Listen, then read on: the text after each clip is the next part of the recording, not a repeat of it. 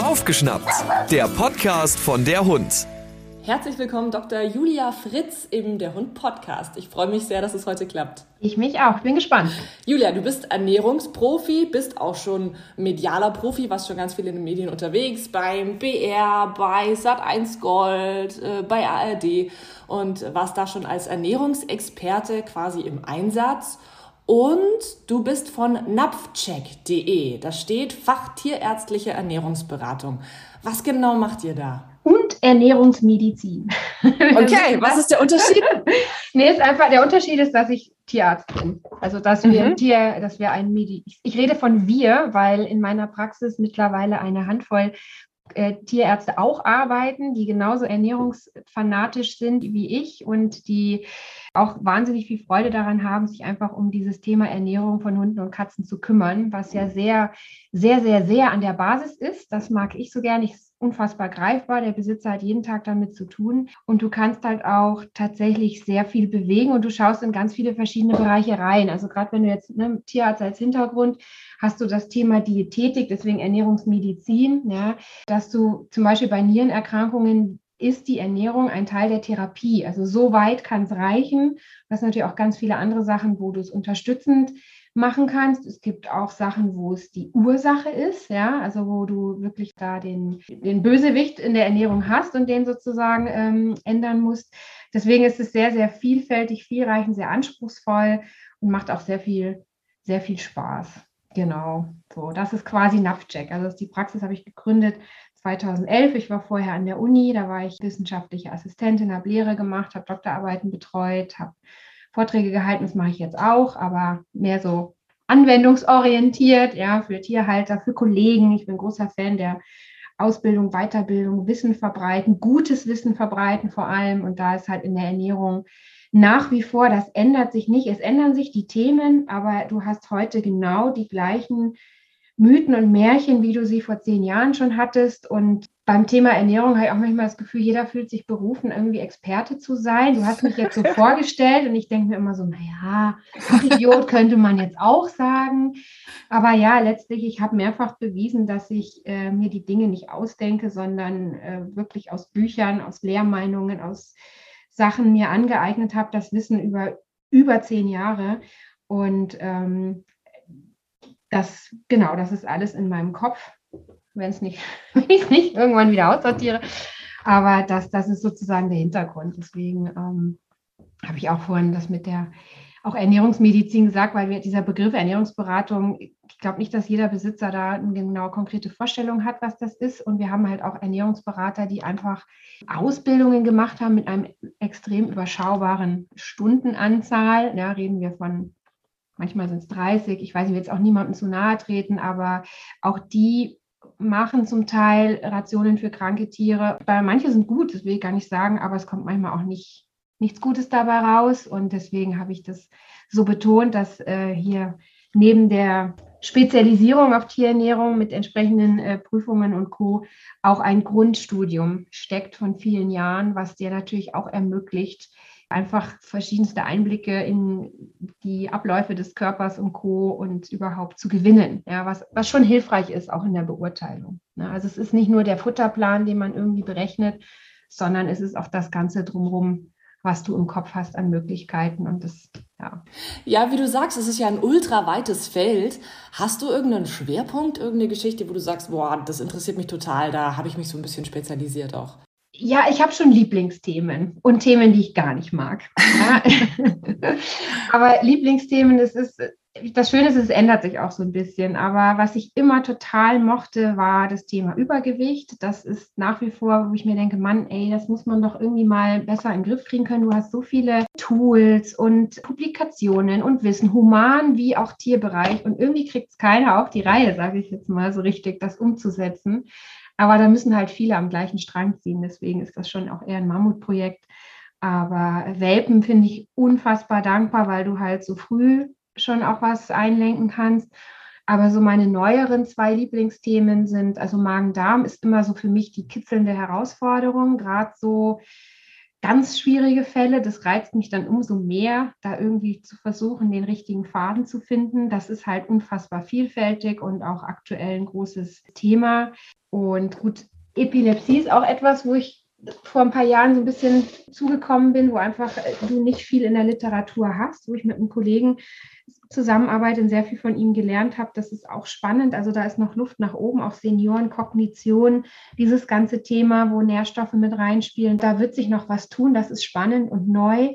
Und mein ganz, äh, auch einer, das ist jetzt das letzte, ich schwöre, mega, mega Spaß macht, ist Katzenernährung anders gedacht. Ja, ihr habt das gelernt, was muss im Napf sein, welche Nährstoffe brauche ich. Katzen brauchen Taurin, ja, aber die brauchen so viel mehr als das, was im Napf ist. Es ist so wichtig, wie du es der Katze präsentierst. Und wir haben unsere Katzenberatung vor, ich glaube, zwei Jahren man könnte fast sagen, umorientiert, neu gedacht. Genauso wichtig wie das, was jetzt gefüttert wird, geht es darum, wie wird gefüttert, wie sieht der Tagesablauf ab, was hat die Katze noch. Toiletten ist immer mit drin. Das ist ganz lustig, ja, dass wir mit einem Ernährungsproblem kommen und landen beim Toilettenmanagement, ja. Und eine, eine sehr liebe Kollegin aus Österreich, die Sabine Schroll, die ja auch also die Katzenexpertin schlechthin ist, zu der kommen sie immer mit Unsauberkeitsproblemen. Aha dann irgendwann mal gesagt, ja, und ich lande dann beim Futtermanagement, ja. Also da hängt, da? hängt total viel zusammen und weil das irgendwie überhaupt nicht so gelehrt wird und Activity Feeding, ne, diese ganze Beschäftigung, die Bedürfnisse der Katze, da, das ist gerade so mein eins, wo ich am, also ich brenne für alles, aber da ist die Flamme schon sehr, sehr hoch. Ja, das finde ich genial. Da kann man so, so, so viel verbessern mit so wenig. Insofern, ja, das äh, wären so die fünf von fünf Top-Themen. genau. Cool. Wir wollen heute ein bisschen so einen Rundumschlag machen und tatsächlich, du hast es schon erwähnt, einige Mythen auch besprechen. Was kursiert denn da und was davon sollten wir ernst nehmen, was vielleicht eher nicht? Und wir können gerne gleich mit einem deiner Lieblingsthemen starten, mit dem Übergewicht. Mythos Nummer eins, stimmt es denn, dass unsere Hunde kein Sättigungsgefühl haben? Die Klassiker sind ja Labrador, Beagle, wo man sagt, die fressen, bis sie platzen. Ja, also du hast Hunde, äh, tatsächlich Labrador haben auch so ein, so ein Gen, ich glaube Pomps-Gen war das, was diese Fresslust beeinflusst. Ähm, aber ist so, so, dein Körper vermittelt dir über Hormone, das sind so die, die Botenstoffe, was du tun sollst. Das sagt dir, wann du was trinken sollst, das sagt dir, wann du was essen sollst, und es sagt dir aber auch, wann du aufhören sollst zu essen. So. Wenn du aber jetzt ständig draufhaust, weil du weiter isst, also dein Körper, das hat was mit den Fettzellen zu tun, dann wird da Leptin ausgeschüttet und das sagt dir normalerweise, jetzt ist Schluss. Wenn du es aber immer wieder draufhaust, draufhaust, draufhaust, draufhaust, dann sind die Rezeptoren irgendwann ausgelutscht, sage ich jetzt mal, ja. Und dann funktioniert das nicht mehr. Das heißt, durch dieses massive Übergewicht wird der wahrscheinlich weder auf Insulin noch reagieren noch auf Leptin und dann haben die tatsächlich kein Sättigungsgefühl mehr. Daher, liebe Zuhörer, lasst es nicht so weit kommen, weil das ist für den Besitzer dann auch echt schwierig. Ja? Ob das dann wieder zurückkommt, kann ich dir jetzt spontan gar nicht hundertprozentig sagen, ob es da Studien zu gibt. Ähm, aber letztlich geht es auch nicht darum. Wenn du Glück hast, kommt es zurück. Wenn nicht, äh, dann halt nicht. Ähm, aber es gibt vielleicht, woher der Mythos kommen könnte, Hunde haben im Gegensatz zum Menschen und zur Katze kein Sättigungsgefühl durch die Magendehnung. Ja, das heißt, der Magen ist voll und voller und voller und es geht immer noch was rein. Hat den Ursprung und ist ja auch gut gemacht von der Natur. Wenn du dir hier jetzt den Vorfahren anschaust, den Wolf, der kriegt halt nicht immer was zu fressen. Und wenn er dann mal was hat, wäre es echt blöd von der Natur, wenn sie einen Riegel davor schieben äh, wollte, wenn das halbe, der halbe Elch noch übrig ist. Ja? Also besser, er nimmt es mit. Und das geht ja nur, indem dein Körper dir das erlaubt. Das heißt, er kann zum einen den Magen sehr weit ausdehnen bis hinter den Rippenbogen. Und er kriegt auch einfach kein Stoppsignal. Das heißt, das ist eingebaut von der Natur aus gutem Grund. Katzen haben das nicht. Bei Katzen kannst du über diese Magendehnung auch eine Sättigung erreichen. Wichtig zum Beispiel, ne? Nur mal so eingeworfen. Aber Katzen haben ja auch kleine Mahlzeiten und die fressen Nager. Und Nager hast du viel, viel mehr als Elche. Und die können auch manchmal Insekten und sowas fressen. Also die haben viele kleine Snacks, die sie sich untertags einverleiben können. Das heißt, ähm, da darf ruhig ein Sättigungsgefühl äh, da sein, wenn der Magen voll ist. Und vielleicht meinen die Leute das, aber die Magendehnung ist ja nur die halbe Miete. Du hast ja trotzdem auch irgendwann quasi eine, eine, eine Rückkopplung vom Magen aufgrund von dann Stoffwechselprodukten, dass du aufhören sollst, was zu, zu essen. Also das gibt es schon auch, ja, genau. Das heißt, wie kann ich das verhindern? Regelmäßige Mahlzeiten, die in angemessenen Rationen dargereicht werden? Also wir brauchen uns hier jetzt mal gar nichts vormachen. Ne? Der Hund geht nicht zum Kühlschrank. Ja, die wenigsten. Also der Mensch ist hier der Kasus Knaxus, aber auch äh, sozusagen der Retter in der Not. Nur der Mensch kann es steuern. Das heißt, ich muss mir selber klar machen und Liebe geht über den Magen. Ich habe dafür vollstes Verständnis. Und die Hunde, die auch Labrador, die sind, ich meine, alle Hunde sind süß, ja, aber es gibt natürlich Kandidaten, die da noch mehr irgendwie antriggern. Äh, und natürlich sind die Hunde auch schlau, die kriegen das ja raus, weil wenn die eine Belohnung, ein Leckerli kriegen, dann ist das ja für die, wie wenn du denen das absichtlich antrainierst, ja. Und wenn die das plötzlich nicht kriegen, dann legen die halt einen drauf und denken sie, hey, gestern habe ich ein Leckerli gekriegt, wo ich die Pfote aufs Bein gelegt habe. Okay, ich probiere es mal mit draufsetzen. Ja, und dann hast du halt so einen so Kreislauf und der Besitzer, im Prinzip trainieren die Hunde die Besitzer, ohne dass die Besitzer das merken. Ha. Ähm, gut, aber ja, wie vermeide ich es? Also du solltest halt, ich finde, man sollte die Hunde einfach regelmäßig wiegen ähm, und auch immer mal abtasten. Also wenn du die, ähm, wenn du die Rippen spürst, wenn du mit leichtem Druck drauf gehst, dann ist es schon mal gut. Du solltest auch eine Taille haben, auch bei einem Mops. Ja, jeder Hund hat das Recht auf eine Taille, wirklich jeder. Und eine Taille bedeutet, ich gucke von oben drauf, habe den Rippenbogen, ich habe das Becken und dazwischen sollte man eine kleine Einziehung sehen. Dann hast du schon mal zwei von drei äh, wichtige Parameter, um zu sagen, unabhängig davon, dass ich weiß, welche Zahl X mein Hund als Gewicht hat, so sollte er aussehen. Ne? Gilt auch für Katzen, ähm, gilt grundsätzlich. Und das finde ich einfach richtig wichtig. Und dieses ewige Füttern, weißt du, wenn du jetzt von Mythen sprichst, ne, die Leute sagen dann, ja, mein Hund, der ist ja gemütlicher. Gell? Der liegt gern auf der Couch, der ist, der ist gemütlich. Und das stimmt, ich sage jetzt einfach mal provokant, stimmt nicht. Wenn du, der Hund kann nicht anders. Ja, der ist nicht gemütlich, sondern der wurde gemütlich gemacht, weil man ihm so viel Ballast angefressen hat, fressen lassen, dass er nicht mehr gerne läuft. Ja, ich hatte in meiner Schwangerschaft dieses Erlebnis und habe gedacht, Halleluja, ähm, das war, hat keinen Spaß mehr gemacht, irgendwann mich zu bewegen. Wirklich nicht. Und du siehst es auch an Rückmeldungen von den Besitzern, wenn die sagen, mein Gott, ich wusste gar nicht, dass mein Hund so gerne läuft und der tobt ja jetzt und der hat jetzt Freunde also du siehst die tollsten Sachen, ja. Und Hunde sind einfach Rennmaschinen. Die sind überhaupt nicht für die Couch gemacht. Die liegen da total gerne. Aber dafür sind sie nicht gemacht. Weißt du, es geht immer um Tierliebe. Und ja, ne, und auch ich, ich koche auch gern für meine Familie und ich mache betüdel gern und so. Auch mit den Tieren. Man muss einfach sich trotzdem äh, ehrlich sein und sagen, man, wenn, wenn das dazu führt, dass das Tier gesundheitliche, körperliche Einschränkungen hat, dann ist es leider falsche Tierliebe. Und ich, ich erzähle jetzt kurz einen Schwank, den kannst du rausschneiden. Aber das beeindruckt mich so massiv. Wir haben hier einen Wochenmarkt freitags und da gehe ich gerne hin. Und da ist ein Hund, der ist wirklich ein Kuscheltier. Ne? Also das ist ein Bär, Halleluja ist der. Also der ist wirklich kaum zu toppen, wie süß der ist. Und der geht jeden, jeden äh, Stand läuft er ab. Beim Käsestand kriegt er die Rinden, beim Wurststand kriegt er eine Wienerle und alle feiern ihn. Oh, er ist süß. Ja, und er fordert es ein, er bellt und der Besitzer hat geschwollene Brust und so weiter. Ach ja, der tolle, süße Hund und alle finden ihn so cool. Und der ist fett, der ist richtig fett. Mhm. Und ich stehe daneben und denke mir, oh, und alle feiern das. Ja, es gibt vielleicht den einen oder anderen, der sich denkt, naja, gut, okay. Ich meine, der Besitzer, der hat, es ist seine Verantwortung. Und er lässt es laufen und feiert sich dafür. Und der Hund ist ja so süß und so toll. Ich denke mir, das arme Tier der kann noch laufen. Ja, ich will nicht wissen, wie der in zwei Jahren aussieht.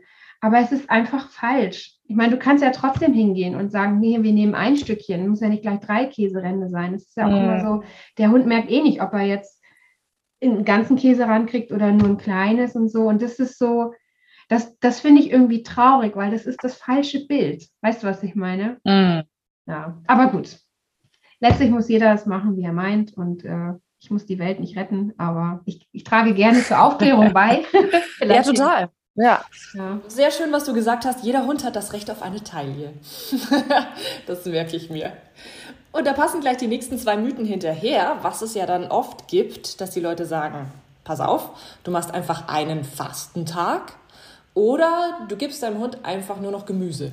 Wenn das denn so funktioniert. Also ich kenne nicht so viele Hunde, die auf Gemüse abfahren. Ne? Mhm. Also ist jetzt nicht so im persönlichen Lieblingsrepertoire. denke ich, vorhanden. Also Gemüse hat natürlich keine Kalorien. Das heißt, mit Gemüse kannst du natürlich die Futterportion größer machen. Ist ja bei uns auch, ne? wenn du abnehmen willst, dann musst du halt Salat essen. Ne? Nicht zu viel Soße dran. Die Soße ist der Knackpunkt. Ja? Aber äh, so funktioniert das da auch. Und gerade jetzt, wenn du natürlich Labrador Beagle hast du angesprochen, die halt einfach eine Fresslust von Haus aus, von Mutter Natur gegeben haben, die äh, sagen da auch nicht nein. Also das kannst du natürlich machen. Siehst du, ich meine, da sind wir schon wieder beim Leckerli austauschen. Wenn ich jetzt einen Hund mit einer hohen Fressmotivation habe und ich möchte dem einfach ständig was geben, dann gebe ich ihm halt Gurke. Der Hund weiß nicht, dass das Gurke ist. Die Message, die der Hund kriegt, ist, ah cool, mein Besitzer gibt mir was, yay, ja. Und ob das Gurke oder Fleisch ist, ist jetzt da nicht das Entscheidende. Ein Fastentag kannst du vielleicht machen, müsste aber voraussetzen, dass du an diesem einen Tag quasi so viel Kalorien sparst, wie du an allen anderen Tagen überfütterst. Also wenn du unterm Strich in der Woche keine ähm, höhere Aufnahme hast, als du verbrennst, dann geht sich das aus. Ich würde es nicht empfehlen, einfach weil ich nicht sicher bin, ob das so viele Hunde so gut vertragen. Also wir werden damit tatsächlich selten konfrontiert, obwohl es in der Praxis, weil du jetzt auch damit kommst, anscheinend häufiger vorkommt. Haben wir in der Beratung wenig.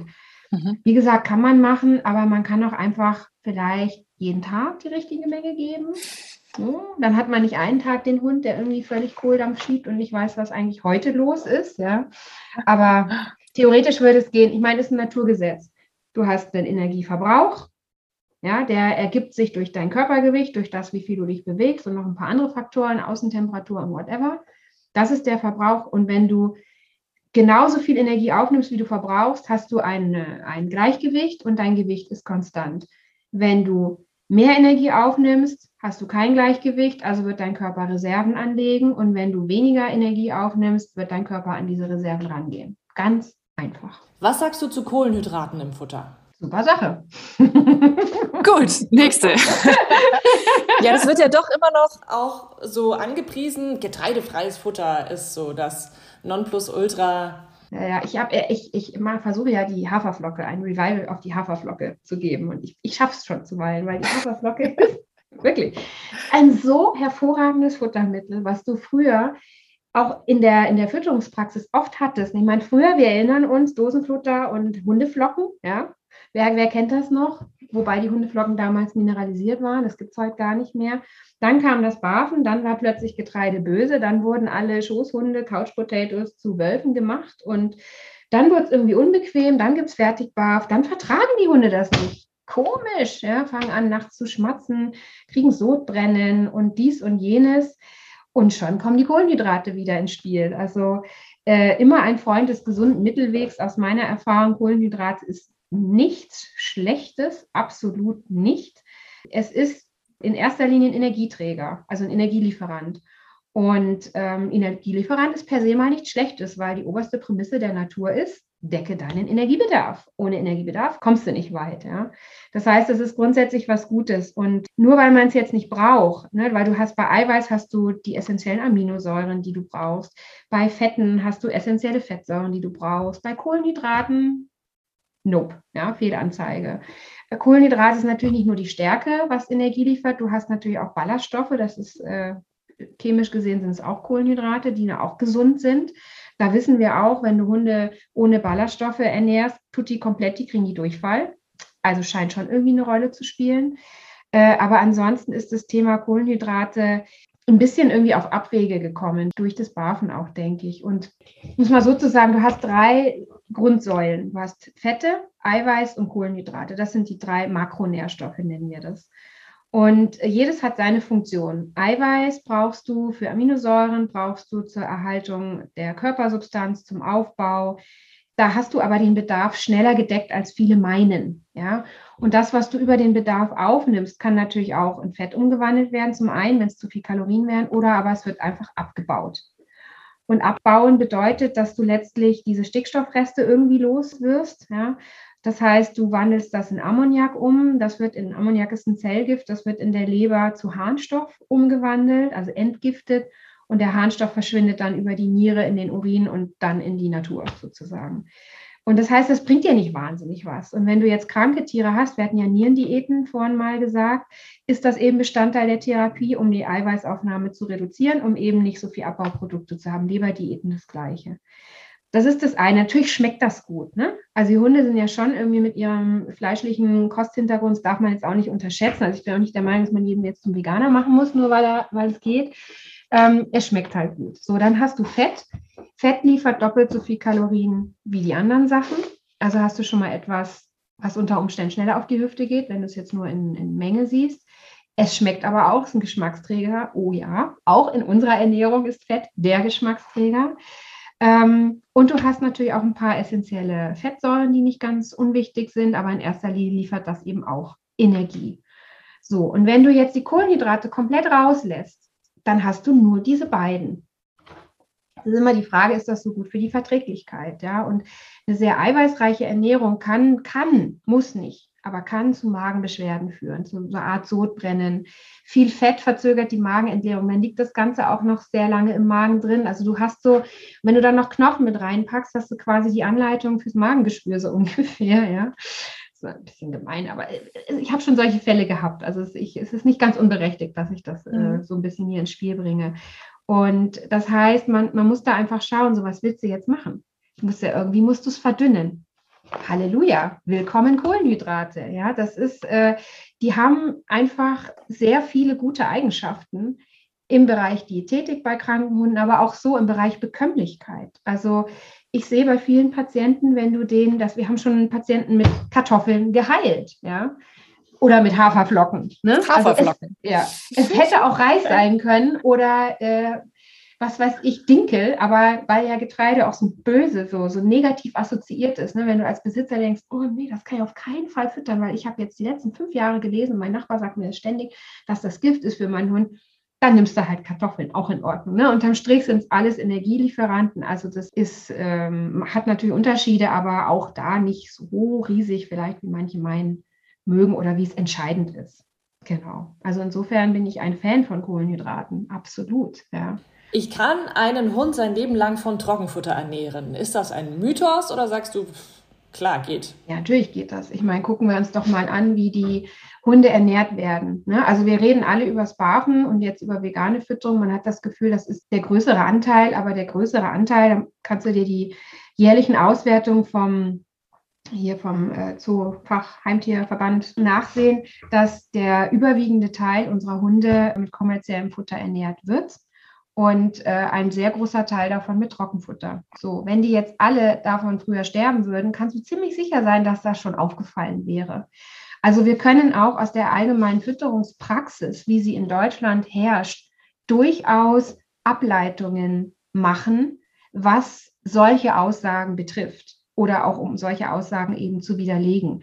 Ähm, das ist nicht der Fall. Also natürlich, und du hast auch, genauso wie du den einen hast, der sagt, oh, mein Hund ist vegan 20 Jahre geworden, hast du den anderen, der sagt, oh, mein Hund ist mit Frohlich 20 geworden. Und früher hat man doch und dies und jenes. Es gibt immer diese Einzelberichte. Aber wenn du dir jetzt die Population anschaust und die allgemeine Fütterungspraxis, ist es doch so, dass unsere Hunde tendenziell eher älter als jünger werden und das hat auch was mit dem Futter zu tun, dass wir gute Futtermittel haben im Sinne von Nährstoffdichten. Auch die Wissenschaft geht voran. Auch wir wissen, wie man Hunde im Alter bestmöglichst über die Ernährung unterstützen kann. Das ist ähnlich wie bei Menschen. Das heißt, und du hast natürlich auch auf dem ganzen Gesundheitssektor einen immensen Zuwachs, bessere Diagnostik, bessere Therapien. Also im, im Schnitt, sie werden älter. Ne? Also dieses, die Hunde sterben früher wegen Trockenfutter. Ab ich, das möge mir bitte einer beweisen, dann äh, dann gerne, aber ich habe den Beweis nicht. Wenn wir schon beim Trockenfutter sind, gibt es denn irgendwelche Begriffe, das ist ja wirklich immer so chinesisch, was da hinten auf diesen Futterbeuteln draufsteht für den Otto-Normalverbraucher, gibt es Begriffe, die uns aufhorchen lassen sollten, was jetzt vielleicht nicht so ideal ist? Wenn ein Hersteller, also das gilt für Dosen wie für Trocken, hast du eher im, Trocken, äh, im Dosenbereich, wenn ein Hersteller sagt, wir verwenden keine Zusatzstoffe, und wir haben aber ein Alleinfutter. Dann kannst du aufhorchen. Das geht sich nämlich nicht aus. Das funktioniert nicht. Genau. Das ist nicht das, worauf deine Frage abgezielt hat. Doch, auch, klar. Aber das ist das, ja, wo man eigentlich darauf achten sollte. Dir muss klar sein, wenn du jetzt ein Alleinfutter machst, dahinter ist ein gesetzlich definierter Begriff, das ist kein Wunschkonzert. Ja. Alleinfutter bedeutet, dass alle Nährstoffe in passenden Mengen enthalten sein müssen, um den kompletten Bedarf jeden Tag aufs Neue zu decken. Konkret, wenn du deinem Hund dieses Futter sein ganzes Leben lang gibst, darf er keinen Mangel bekommen. So ist dieser Begriff definiert. Da halten sich nicht alle dran, weil manche meinen, ha, Zusatzstoffe, ja, böse Chemie, ne, die so diese Mythen da aufbauen.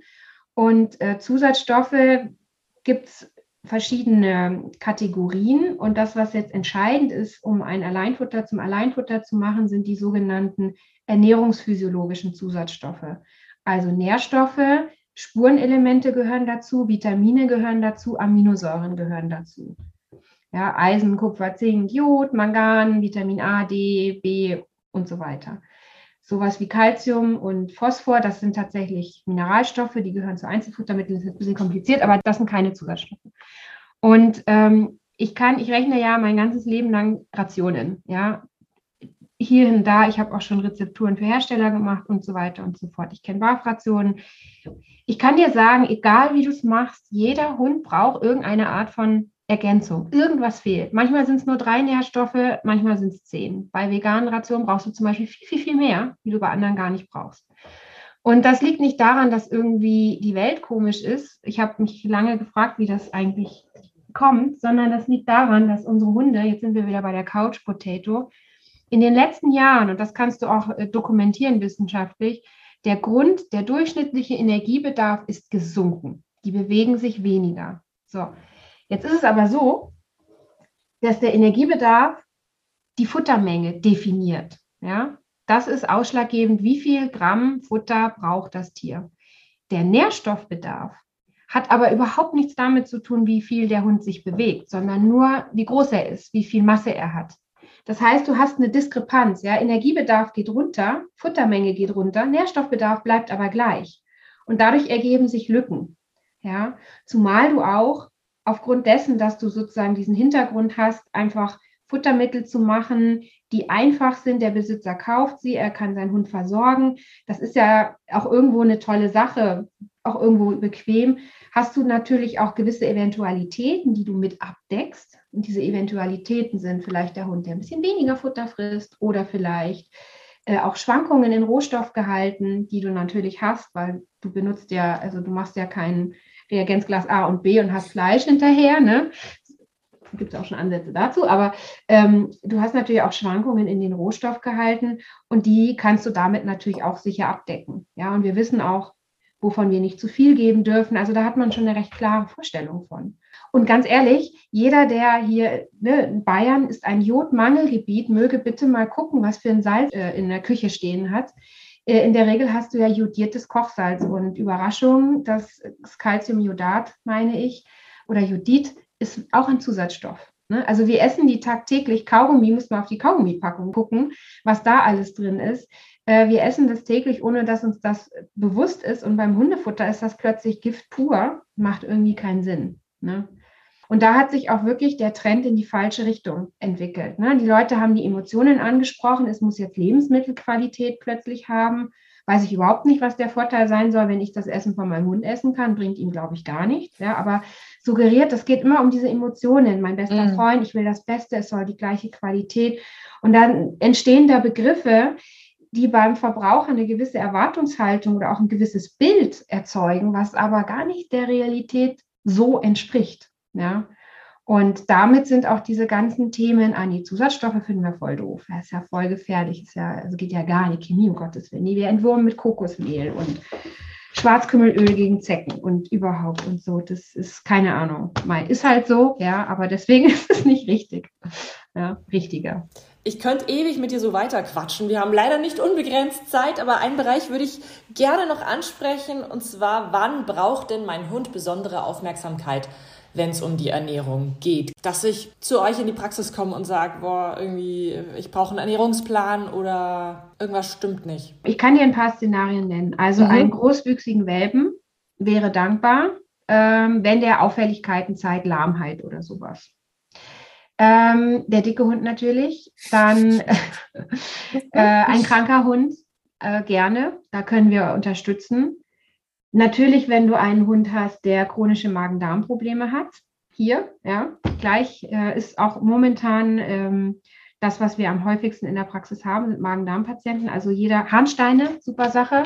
Wenn mal ein Harnsteinfall reinkommt, reißen wir uns drum, quasi um mal Abwechslung zu kriegen. Nein, Schmarrn. Aber es sind schon, es sind schon viele ähm, Magen-Darm-Patienten dabei. Und da muss man wirklich auch schauen, liegt es am Futter? Wie, warum liegt es am Futter? Also da, das, das ist schon so ein bisschen Detektivarbeit und auch eine, eine, eher aufwendige Geschichte. Also da dauert so eine Erstanamnese zwischen einer Stunde und auch mal zwei. Mein Rekord waren zweieinhalb Stunden bis jetzt. Nur so als Vorstellen hast du noch keinen Futterplan. Ne? Da hast du nur versucht, das Problem einzugrenzen. Ja? ja, aber das ist ja gut, dass die Leute dann überhaupt draufkommen, dass Harnsteine was mit Ernährung auch zu tun haben. Die Brücke ist ja jetzt auch nicht offensichtlich.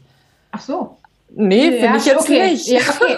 ja, doch, doch. Also Harnsteine immer dankbare Sache. Ja. Äh, wobei da muss man sagen, schicken meistens die Kollegen die dann schon weiter, beziehungsweise hast du für Harnsteine auch gute kommerzielle Lösungen, die du nehmen kannst. Ne? Es ist eher so die, die zu uns kommen, sind die, wo es nicht funktioniert mit der Lösung oder die, wo sagen, na, das will ich nicht. Ja, ich habe vorher schon das Futter selber gemacht, das würde ich jetzt auch gern machen. Dann kriegst du halt einen speziellen Plan, um eben da eine äh, zur Harnsteinprophylaxe. Genau. Haut wäre natürlich auch wieder etwas. Ne? Der Haut ist ja ein Spiegel der Ernährung. Nicht der alleinige, wohlgemerkt, nur ein Teil davon. Also die Haut kann nur die Nährstoffe widerspiegeln, die für die Haut wichtig sind. Aber das ist natürlich, erzeugt immer einen sehr hohen Leidensdruck, wenn das Fell nicht glänzt. Und das hat definitiv was mit der Ernährung zu tun, aber auch mit ganz vielen anderen Sachen. Also, und die Diagnostik ist hier, da wird manchmal zu schnell rein interpretiert. Also es macht Sinn, bei Hautproblemen zu gucken, könnte es an der Ernährung liegen? Kann auch mal eine Allergie sein. Aber eine Allergie ist ja so auch so die, die, die Standarddiagnose. Aber es gibt de facto ganz wenig echte Allergiker. Also bevor ich, Allergie ist eigentlich so eine Ausschlussdiagnose. Und ich brauche einen guten diagnostischen Fahrplan, um zu sagen, es ist eine Futtermittelallergie. Also da brauchst du meistens auch schon einen Experten, der äh, viel mehr Kenntnis hat, äh, auch ein Fachidioten. Wenn du halt, äh, Haustierarzt kann das auch, ne? Also, aber ich sag mal so, wenn man, wenn man da nicht weiterkommt, bevor man dann sagt, ich mache jetzt eine, äh, eine Eliminationsdiät, weil mein Hund Allergien hat, würde ich dann nochmal einen Dermatologen zwischenschalten, dass der sich das anschaut. Weil Haut und Darm äh, ist ein sehr reaktives und eindrucksvolles Organ, aber es ist nicht sehr spezifisch. Da hängen keine Zettel dran, was es jetzt ist. Und deswegen Juckreiz kann alles Mögliche sein, Durchfall kann alles Mögliche sein. Deswegen, da brauchst du dann auch wirklich einen Tierarzt, der einfach genau dieses Spektrum abdecken kann, was er in vielen Jahren gelernt hat und nicht in ein paar Stunden. Helfen Blutwerte? Kaum. Ja, nein. Also, nee, nee, nee, das, das ist falsche Sicherheit. Also, um jetzt Nährstoffmängel zu gucken, kommst du mit dem Blut kaum weiter. Ja, das sind, um es vereinfacht mal und kurz abzukürzen, sind Momentaufnahmen, relevante Nährstoffe äh, werden gar nicht übers Blut so abgebildet. Also Calcium ist etwas, was ein häufiger Fehler sein kann, gerade bei Welpen. Das würdest du übers Blut nicht sehen, weil bevor da der Spiegel senkt, tut der seinen Knochen abbauen. Ja, also dann fallen die Zähne raus, bevor du den, es im Blut merkst, jetzt mal übertrieben formuliert. Es wird halt manchmal auch mal so propagiert, ja, lasst einmal im Jahr, das Blutbild sieht toll aus, ja, aber was sagt dir das? Dein Hund hat rote Blutkörperchen und weiße Blutkörperchen und die Zahl stimmt. Was soll das über die Ernährung aussagen? Ja, es gibt auch natürlich auch Profile, BAF-Profile heißen hier ein toller Name aber auch die sind nicht wirklich sehr zielführend. Also du landest trotzdem bei der Rationsüberprüfung. Und die Rationsüberprüfung, du musst halt auch die richtig machen. Das heißt, welche Grundlage nehme ich? Wir nehmen wissenschaftliche Bedarfszahlen.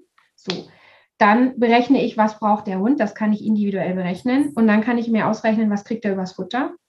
Und dann ist das eine Ist-Soll-Vergleich. Und ich beurteile das natürlich auch, ja, weil du hast ja nicht immer alles auf 100 Prozent. Und ich, meine Aufgabe ist dann auch zu bewerten, ist das gut, schlecht, welche Lücke habe ich, muss ich die ausfüllen, wie kann ich die ausfüllen? Also ja, eine Fahne für die Rationsberechnung, Überprüfung. Das so ist spannend. Wie läuft es so bei euch ab, wenn ich sage, ich möchte gerne eine Beratung, ich habe hier einen Problemfall zu Hause? Kommt drauf an, was, was du genau, äh, ob, ob, du schon weißt, was du willst und was du möchtest. Also mhm. im Prinzip, wir beraten alles und auch in der Form, wie man es gerne möchte.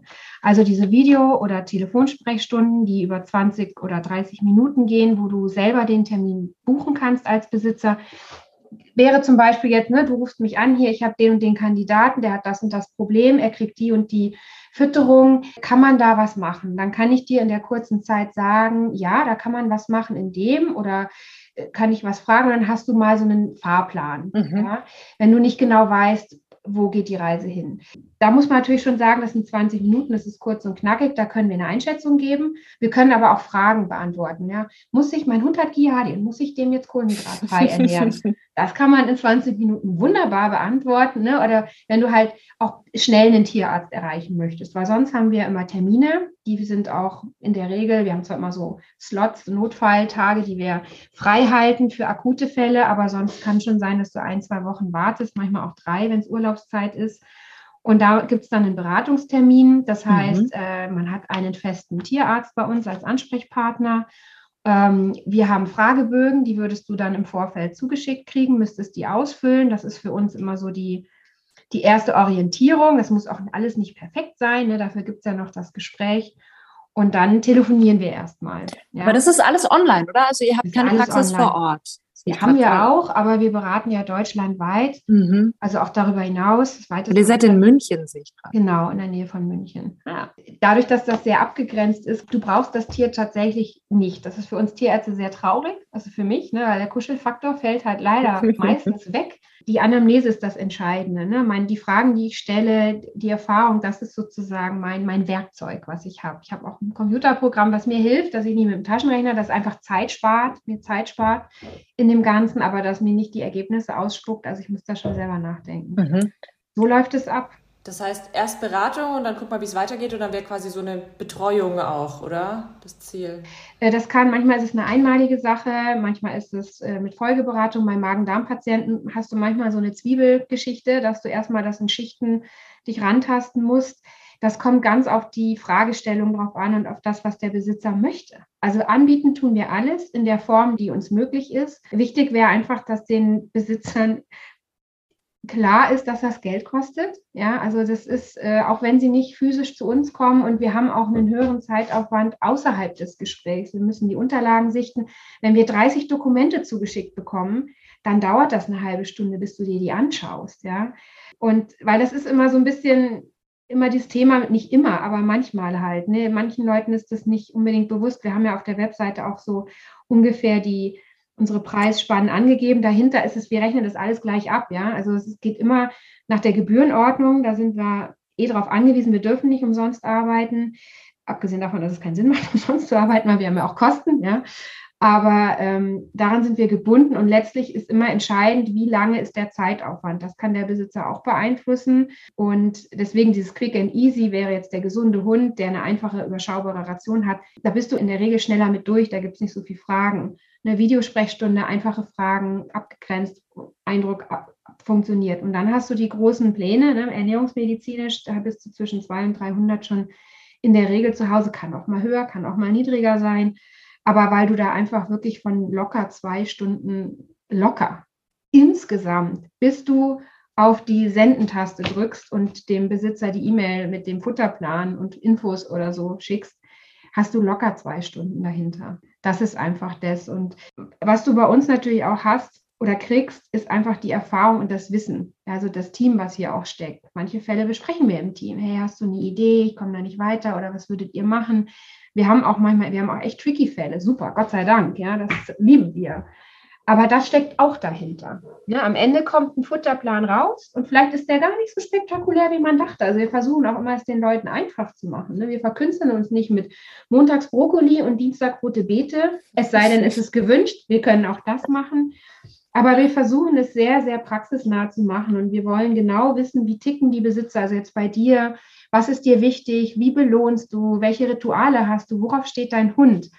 Und deswegen telefonieren wir so lange, damit wir wissen, was ist dein Wunsch. Wir möchten das für dich bestmöglichst passend machen und sagen dir aber natürlich auch ganz ehrlich, was geht und was nicht. Ne? Und dann trifft man eine Entscheidung. So, so arbeiten wir, so, so möchten wir arbeiten. Das steckt also dahinter. Genau. Klasse. Und ich habe gesehen, ihr habt auch sehr, sehr viele Informationen schon auf eurer Homepage. Ihr habt Weiterbildungsangebote, Seminare, Vorträge. Also auf jeden Fall mal vorbeischauen. Wir haben auch, vielleicht ist das äh, nett, wenn ich das noch sagen darf, eine andere Seite, die ist auch von uns, die ist aber jetzt nicht so gebrandet, die ist futter-rechner.de. Da kannst du dir Wachstumskurven runterladen, da kannst du den Wasserbedarf von deinem Hund ausrechnen, da kannst du dir eine Barfration erstellen, eine Kochration erstellen. Das ist halt nicht individualisiert, ja, und es sind auch, ist auch an unsere Produkte nicht gebunden, aber natürlich werden sie mit erwähnt, weil, äh, Entschuldigung, die passen halt gut, ne? Also irgendwo ist das dann, aber du musst es ja nicht nehmen, um Gottes Willen, ja. Sehr cool. Äh, aber das, das ist vielleicht auch für einen Einstieg oder für jemanden, der sagt, boah, nee, ich, das ist mir doch zu teuer, verstehe ich auch. Also kann man da auch ähm, so einen Weg gehen. Braucht ja auch nicht jeder. Ne? Geil, da ist sogar ein Seealgenrechner. Ja, siehst du, genau. Wir haben noch ganz viele andere Ideen. Also es ist äh, divers, genau, alles Mögliche. Ja. Klasse. Hammer, das hat sehr viel Spaß gemacht. Vielen, vielen Dank. Dr. Julia Fritz von napcheck.de. Sehr gern. Hör mal wieder rein. Das war Baufgeschnappt, der Podcast von der Hund.